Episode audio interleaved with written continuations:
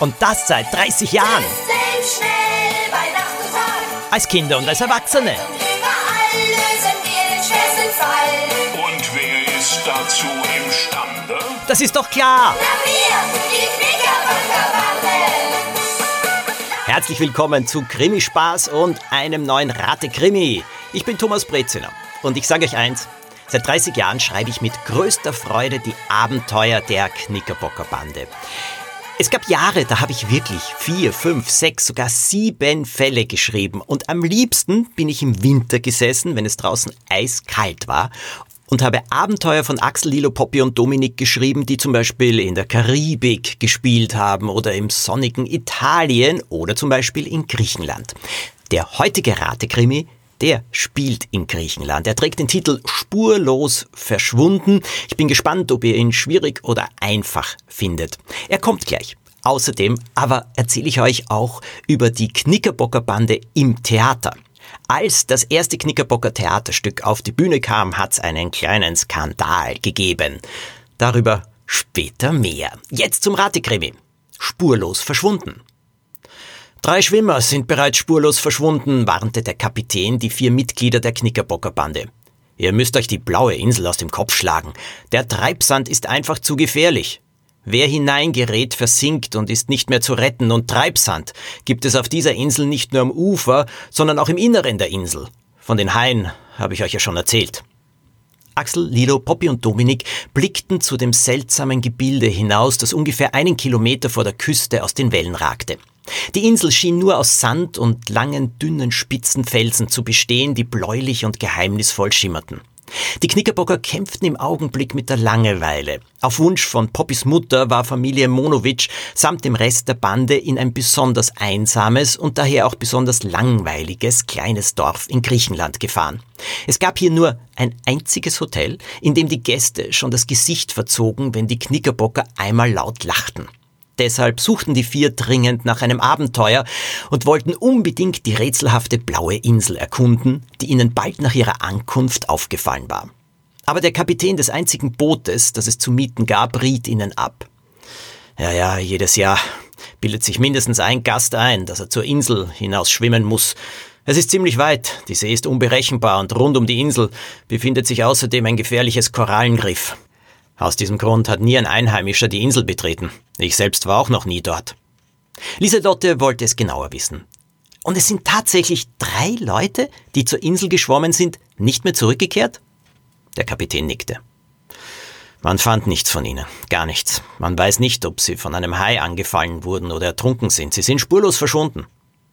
Die Neugier der Bande war nun erst so richtig geweckt. Lilo blickte ihre Freunde der Reihe nach an. Ein ungelöstes Rätsel sollen wir?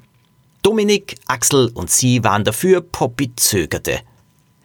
Äh, dazu müssten wir doch hinfahren. Wie sollen wir denn das? Äh, ohne Boot? fragte sie. Na, mit einem Jetski, einem Motorwasserski, antwortete Axel. Dann brauchen wir den feigen Captain und sein Boot nicht. Ah, tut das nicht, sagte der Kapitän, der sie gehört hatte. Doch die vier beachteten ihn nicht mehr. Am späten Nachmittag konnten sich Axel und Lieselotte zwei Jetskis ausborgen und aufbrechen. Poppy und Dominik schnorchelten in der Zwischenzeit vor dem Strand, der der geheimnisvollen Insel gegenüber lag. Dabei machte Poppy eine Entdeckung. Sie zeigte Dominik, was sie gefunden hatte. Im Ufersand war an einigen Stellen ein dickes braunes Kunststoffrohr aufgetaucht. Die beiden Knickerbocker stießen auf ein Tarnungsnetz, das an mehreren Stellen Löcher hatte. Ein Abwasserrohr des Hotels, vermutete Axel. Poppy glaubte das nicht. Das Hotel war zu weit entfernt. Geschickt steuerten Axel und Lieselotte zwischen den scharfkantigen Korallen hindurch auf die blaue Insel zu. Sie fanden eine felsige Bucht und gingen an Land. Vor ihnen lag ein Wald aus etwa zehn Meter hohen spitzen Felsnadeln. Vorsichtig drangen sie zum Inneren der Insel vor. Sie waren ungefähr fünf Minuten gegangen, als sie plötzlich ein Donnern und Beben spürten. Hörst du das? fragte Axel. Das, das muss ein Vulkan sein. Lilo war anderer Meinung. Das klingt nach einem Motor. Sie zeigte auf einen Felsen, neben dem sich ein gemauerter Abgang befand. Die beiden schlichen näher und stiegen in einen geräumigen Keller hinab. Es war ein Maschinenraum.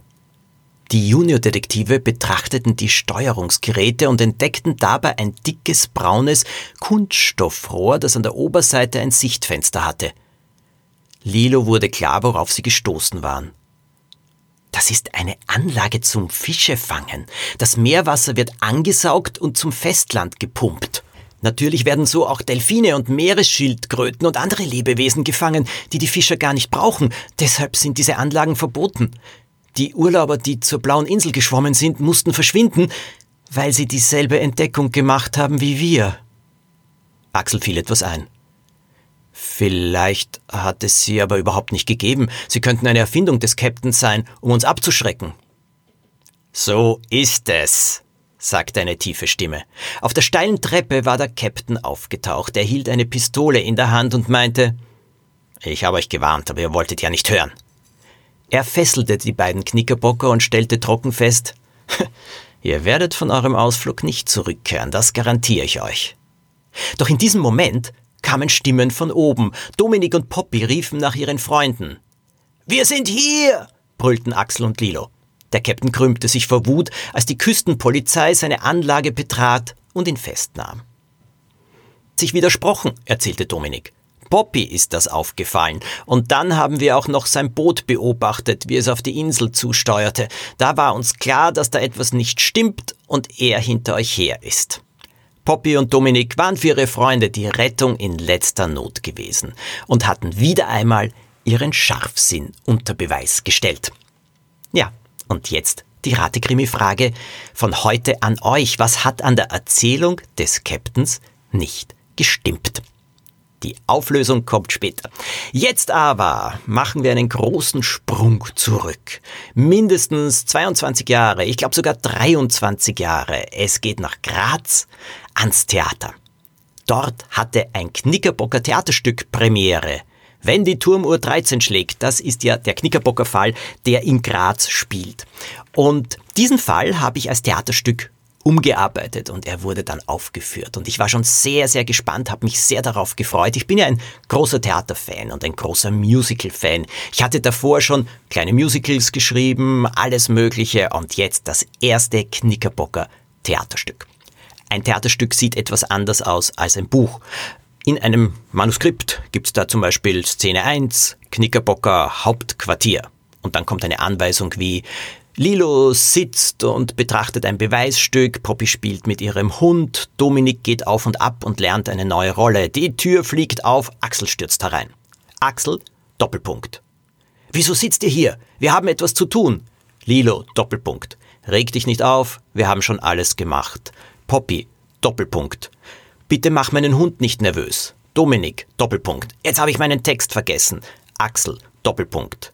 Hey Leute, ein neuer Fall für uns. Und so geht das immer weiter. Es gibt die Anweisungen, Regie, Anweisungen, was sich tut. Es gibt Anweisungen, wie der Ort, die Szene, das Bühnenbild ausschauen soll und dann immer, was die verschiedenen Leute sprechen. Axel, Doppelpunkt. Lilo, Doppelpunkt. Der Abend war da. Der große Abend der Premiere. Ich bin nach Graz gefahren mit dem Zug, begleitet von lieben Freundinnen und Freunden und meiner Agentin, die damals mein Werk betreut hat. Wir waren alle schon so gespannt. Mein Verleger war auch dabei. Und dann kamen wir ins Theater, viele aufgeregte Kinder. Ich habe mich sehr gefreut. Ich habe einige Autogramme gegeben. Ich habe mich hingesetzt. Und dann ging's los. Naja. Die Leute, die dieses Theaterstück produziert haben, wollten besonders originell sein. Und sie haben Folgendes gemacht. Sie haben mein Theaterstück im Ganzen auf die Bühne gebracht. Das heißt, es gab auch einen Erzähler. Und so kam eine Stimme aus dem Off, also von irgendwo, die da zum Beispiel sagte, Knickerbockerbande Hauptquartier. Lilo studiert ein Beweisstück. Dominik lernt eine neue Rolle. Die Tür fliegt auf. Schon wurde die Tür auf der Bühne aufgestoßen, aber wirklich sehr übertrieben und theatralisch.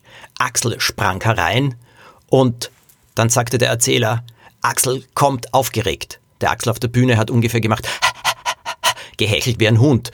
Und er sagt, und dann sagt Axel, was tut ihr hier noch? Und so ging das immer weiter. Diese Regieanweisungen wurden immer wieder eingelesen. Das Publikum hat das sehr lustig gefunden. Es gab viel Gelächter. Ich persönlich sage euch, ich war stinksauer. Ich habe mich verarscht gefühlt. Ich hatte den Eindruck, hier machen sich Leute über mein Theaterstück und die Knickerbockerbande lustig und diesen Scherz habe ich nicht wirklich verstanden. Rückblickend Viele, viele Jahre später kann ich euch heute etwas sagen. Die ganze Sache war wesentlich besser, wesentlich lustiger, als ich sie damals empfunden habe. Naja, damals habe ich solche Späße, solche Scherze noch nicht verstanden und es war nicht nur ein Scherz, das Ganze war nämlich noch dazu äußerst erfolgreich. Ja, das Stück hat viele, viele Aufführungen erlebt. Ne? Und das wünscht man sich natürlich als Theater und auch als Schriftsteller, der etwas fürs Theater schreibt. Trotzdem, ich war nach der Premiere so sauer, dass ich nicht einmal auf die Bühne kommen wollte, um mich zu verbeugen. Ich wollte nur so schnell wie möglich nach Hause. Ich habe finster vor mich hingestarrt, die ganze Bahnfahrt und die nächsten drei Tage war ich auch noch sauer. Hm, heute tut mir um diese Zeit herzlichst leid. Ich hätte damals das Ganze wesentlich lockerer sehen können. Naja, aber keiner ist fehlerfrei ne? und ich schon gar nicht. Und so ist das Ganze ein bisschen daneben gegangen. Ähm, ja, das Theater war dann auch sauer und die Schauspielerinnen und Schauspieler waren enttäuscht. Ach, ich sag's euch, Jetzt kommt die gute Nachricht. Einige Jahre später gab es die große Versöhnung und dann habe ich Das Phantom der Schule als Theaterstück geschrieben. Einen der erfolgreichsten Knickerbockerfälle überhaupt. Und dieses Phantom der Schule ist dann ebenfalls in Graz aufgeführt worden. Mir hat diese Produktion dann sehr, sehr gut gefallen. Sie war wirklich großartig, sehr spannend und sie ist ebenfalls sehr gut angekommen und lange, lange, lange gelaufen. Das waren die Knickerbocker Theaterstücke bis jetzt. Ein anderes, ein weiteres kann sicherlich irgendwann einmal kommen. Jetzt aber zum heutigen Ratekrimi. Nach Griechenland hat er uns geführt. Sommer, ein einsamer Ort, die Knickerbocker Bande entdeckt eine geheimnisvolle Insel und dort eine Anlage, die Fische aus dem Meer saugt etwas, das vollkommen verboten ist, leider damals ab und zu wirklich passiert ist. Aber woher wussten Sie, dass der Kapitän Ihnen die Unwahrheit gesagt hat? Wobei hat er sich denn widersprochen? Hat es mit den Schwimmern oder mit den Urlaubern zu tun, die da verschwunden sind? Gab es da unterschiedliche Anzahlen, die er gesagt hat? Nein, es ging um etwas völlig anderes. Er hat die Knickerbocker Bande doch gewarnt. Treibsand gibt es am Ufer der Insel und auch im Inneren der Insel gibt es Treibsand. Na gut, so schön, so gut. Dann aber sagt er etwas anderes. Aus diesem Grund, weil die Insel so gefährlich ist, war noch kein Einheimischer dort und auch er hat nie seinen Fuß auf die Insel gesetzt. Also bitte, woher will er dann wissen, dass es in der Mitte dieser Insel Treibsand gibt. Das kann er nur erfunden haben, um die vier abzuschrecken. Hat aber nicht geklappt. Und die ganze Sache ist zum Glück aufgeflogen. Herzliche Gratulation, wenn ihr das herausgefunden habt. Einen neuen Ratekrimi gibt's im nächsten Podcast. Knickerbocker Freundinnen und Freunde, die ihr habt, vielleicht von früher und die diesen Podcast auch gerne hören wollen, müssen nur davon erfahren. Erzählt ihnen oder schickt eine Podcast-Folge einfach weiter. Das kann man ja zum Beispiel auf Spotify. Und wenn ihr Bewertungen abgeben könnt, dann freue ich mich sehr, sehr darüber. Naja, wenn euch gefallen hat. Auf jeden Fall. Das war's für diesmal. Ich habe beim nächsten Mal einige Detektivtipps und Tricks für euch, denn es gab ja auch einmal ein Geheimbuch für Junior-Detektive. Und natürlich einen neuen Ratekrimi für euch. Und ich hoffe, sie machen euch so viel Spaß wie mir. Alles Gute, lasst niemals locker, wie die...